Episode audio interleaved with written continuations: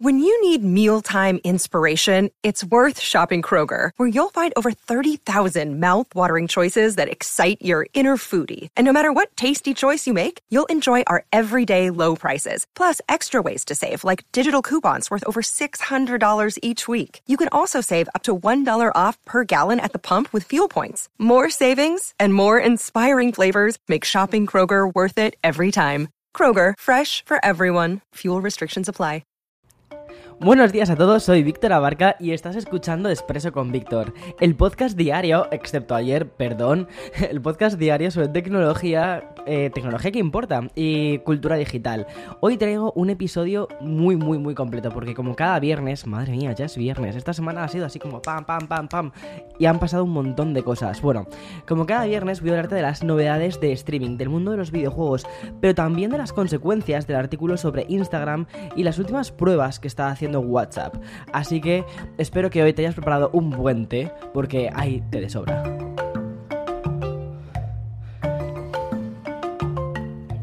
Bueno, tú ya sabes que yo soy más de café, ¿vale? Pero es que hay días en los que, digamos, el té ayuda a digerir las cosas porque hoy hay mucho, hay mucho que digerir. Voy a empezar por algo sencillo, voy a empezar por videojuegos, algo que nos gusta, porque la principal novedad de la semana, además de la que ya te conté respecto a Nintendo en el episodio del miércoles, ha llegado de la mano de Sony.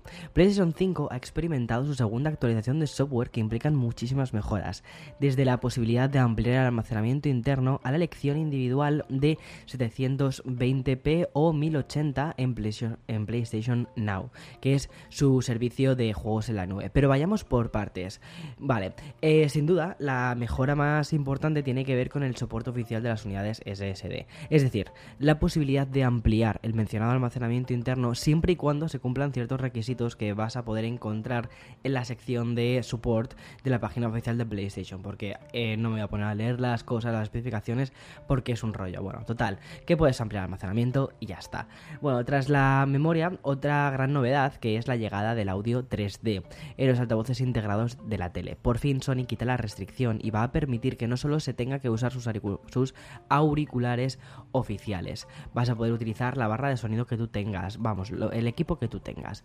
La personalización de toda la experiencia que implique también jugar a PlayStation 5 permitirá que podamos escoger entre la resolución 720 o 1080 que te contaba antes en PlayStation Now. Que yo creo que les, le están metiendo bastante caña al servicio porque quieren competir con Xbox Game Pass.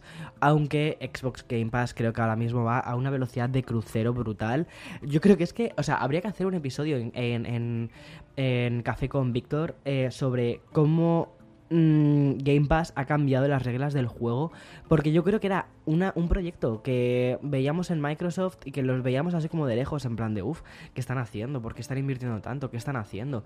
Como que veías la inversión como muy a futuro, ¿no? Y que de repente ese futuro es ya, es hoy y se están, o sea, están arrasando y lo están haciendo súper bien. Pero bueno, además de PlayStation Now, van a hacer una división entre los menús de PlayStation 4 y PlayStation 5 para que se pueda ver mejor qué versión del juego estamos jugando. Y en, lo en este mencionado menú vamos a encontrar otra de las novedades de esta actualización, por ejemplo, la personalización de los iconos, una interfaz más clara para que podamos ver quiénes de, eh, de nuestros amigos están jugando online, están en ese momento conectados, o las, solicitudes de amistad. Víctor, ¿qué te pasa hoy? Bueno, lo que me pasa es que eh, yo como dos cafés eh, y creo que mi cabeza va más rápido que, que, mi boca casi, entonces, madre mía. Bueno, continúo porque ahora vamos al bloque de streaming que es otro bloque que me encanta, pero antes quiero poner el fragmento del anuncio, así nos lo quitamos de encima y luego vamos, bloque de streaming, eh, noticias de tecnología, ¡pam! Todo en una. Another day is here and you're ready for it. What to wear? Check. Breakfast, lunch and dinner? Check. Planning for what's next and how to save for it?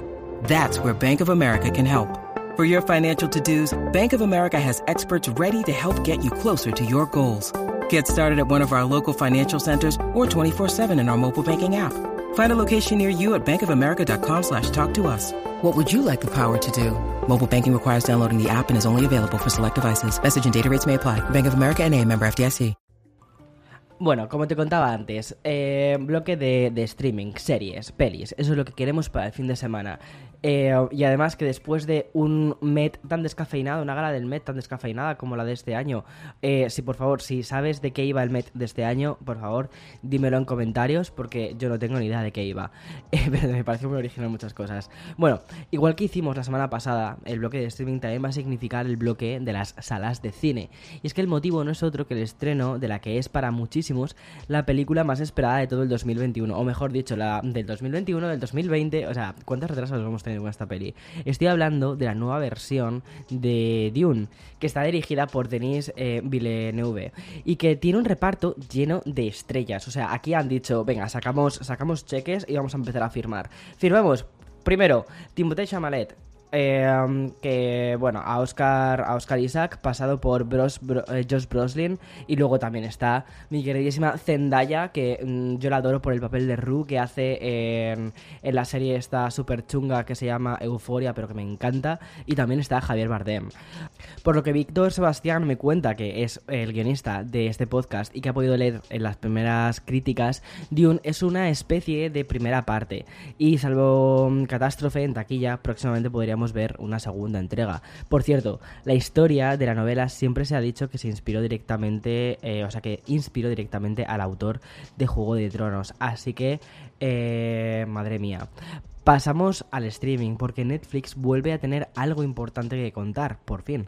Tras unas semanas de calma que solo se interrumpieron con la quinta temporada de La Casa de Papel y que no nos trajo absolutamente nada de calma, hoy lanzan la tercera entrega de la entrañable serie Sex Education. Es una serie muy macarra, pero es muy divertida. O sea, eh, la primera temporada es fabulosa, la segunda es un poco mi, pero eh, a ver qué tal es esta tercera. HBO, mientras tanto, eh, sigue descontando los días para convertirse en más Max y está sacando semanalmente un nuevo capítulo de Secretos de un matrimonio, también con Oscar Isaac, que está acompañado por Jessica Chastain, eh, Jessica maravillosa. En Amazon Prime siguen apostando por la producción propia con Todos hablan de Jamie, la versión cinematográfica de un famoso musical británico que habla de las aventuras de un adolescente que sueña con ser drag queen. O sea, eh, ¿podemos tener una historia más del 2021? Me imagino que no. Por su parte, Disney Plus se reserva para el próximo miércoles, día que hará doble estreno, por un lado la décima temporada de American Horror Story con el subtítulo de Double Feature y por otro una nueva serie animada centrada en el universo de Star Wars. Como puedes ver, la plataforma de Disney sigue apostando por sus principales franquicias y marcas de éxito. Saben que tienen marcas, saben que tienen nombres y van a por ello. Y para el final he dejado el plato fuerte porque hoy, hoy Apple TV nos trae la esperadísima segunda temporada de The Morning Show. Mira, estoy eh, ahora mismo... Eh, madre mía, madre mía. Ya sabes, bueno, la exitosa serie que se estrenó en 2019 y que nos hablaba directamente del movimiento Me Too y que tenía un reparto de lujo. Teníamos a Jennifer Aniston, mm, brutal, pletórica, o sea, eh, increíble.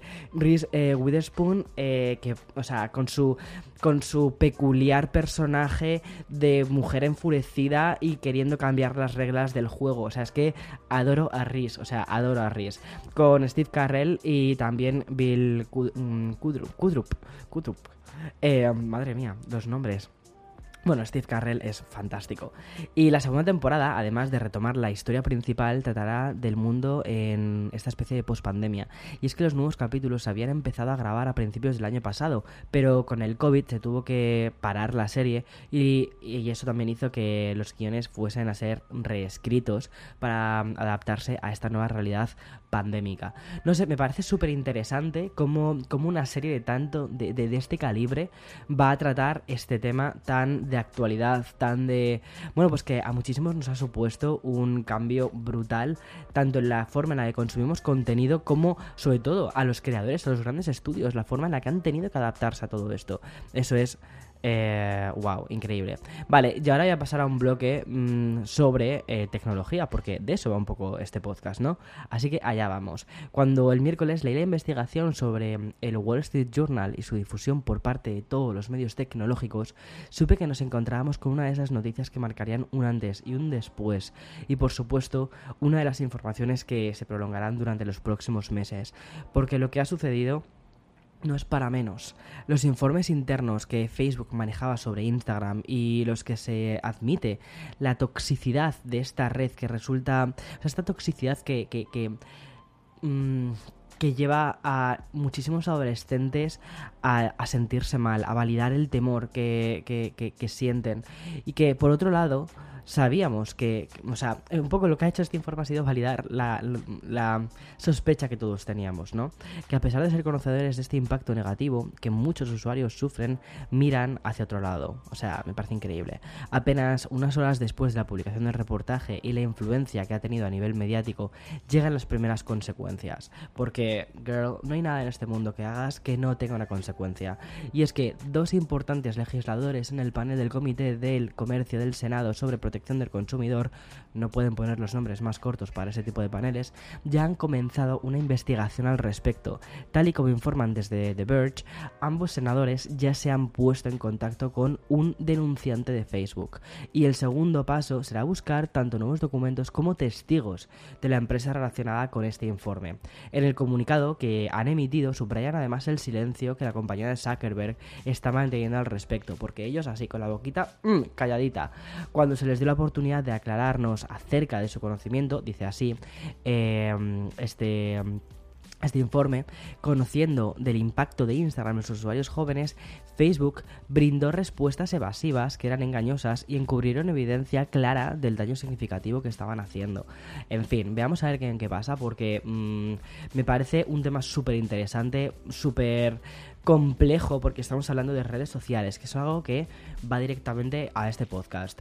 Hablamos de eh, el impacto que tienen las redes sociales sobre nosotros, directo de este podcast y de Café con Víctor. Y luego hacia nuestro target, hacia, bueno, quizás mío ya no tanto porque mm, soy un poquito más mayor de lo que me gustaría admitir, pero eh, sí, o sea, más o menos. más o menos en tu target. O sea que vamos a tener historia de Instagram y de toda esta movida con la empresa de Zuckerberg hasta dentro de yo creo que bastante tiempo, pero es que no me salgo de Facebook, porque ahora voy a hablar de otra de sus plataformas, que es WhatsApp. El servicio de mensajería instantánea se encuentra en pleno eh, proceso de pruebas.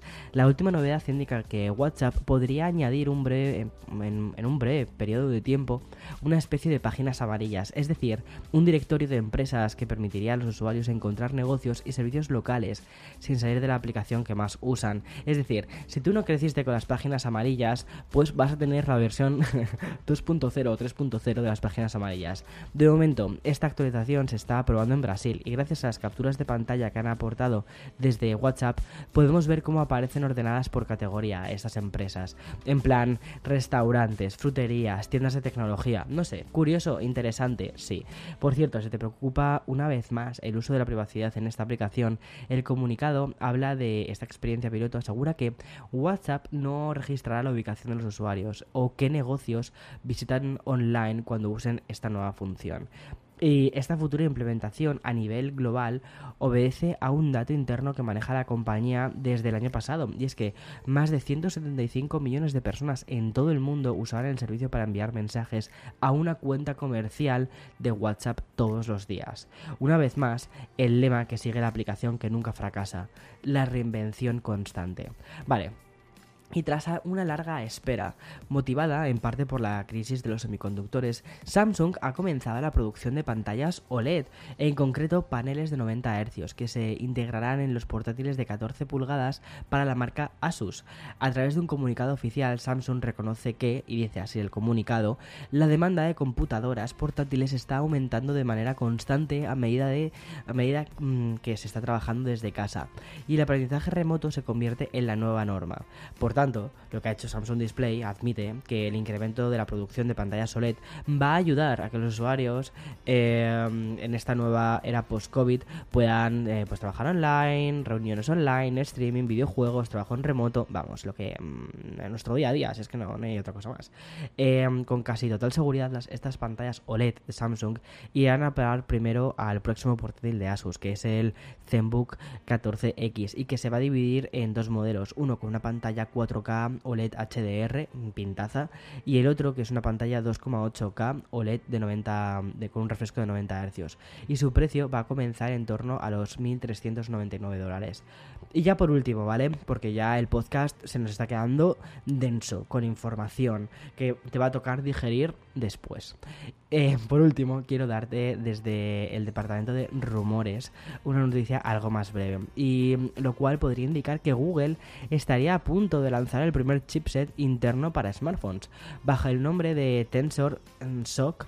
Los próximos y esperadísimos Google Pixel 6 y Pixel 6 Pro, tengo muchas ganas eh, de verlos, serán los primeros en disfrutar de dicho chipset que tendrá un rendimiento basado en inteligencia artificial, dos núcleos de rendimiento Cortex X1 con una velocidad de reloj. Aquí te leo porque es que de verdad que yo no entiendo nada de los números, o sea, eh, te lo juro.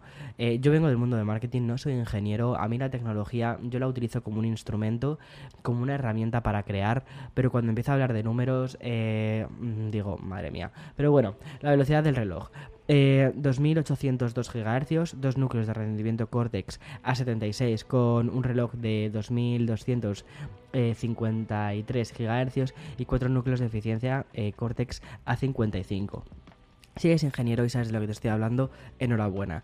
Si mm, eres como yo, que utilizamos realmente la tecnología para crear, para hacer cosas y tal, eh, pues mm, en resumen, eh, en para humanos, que va a molar mucho, que van a sacar un super chip. A ver, eh, van a sacar un procesador que está a la altura del resto de procesadores de, del actual, de, los mm, dispositivos móviles actuales, lo cual sí que es un cambio bastante grande, porque si piensas, si echas la mirada a un par de años atrás, teníamos únicamente Apple con sus procesadores A, la 14, la 13 que iba incorporando en los dispositivos móviles, ahora recientemente la 15, eh, y teníamos a Qualcomm con su gama 870, la que tocas en ese momento, 770, 700, eh, perdona, 888, que es la que tenemos ahora.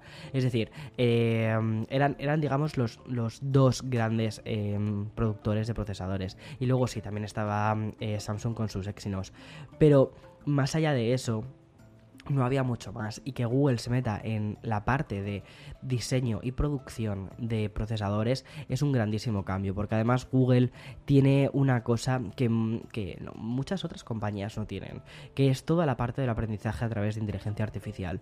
Y ellos lo llevan haciendo desde hace un montón de tiempo ya tienen su ordenador cuántico o sea es que es gente que sabe hacer muy bien estas cosas.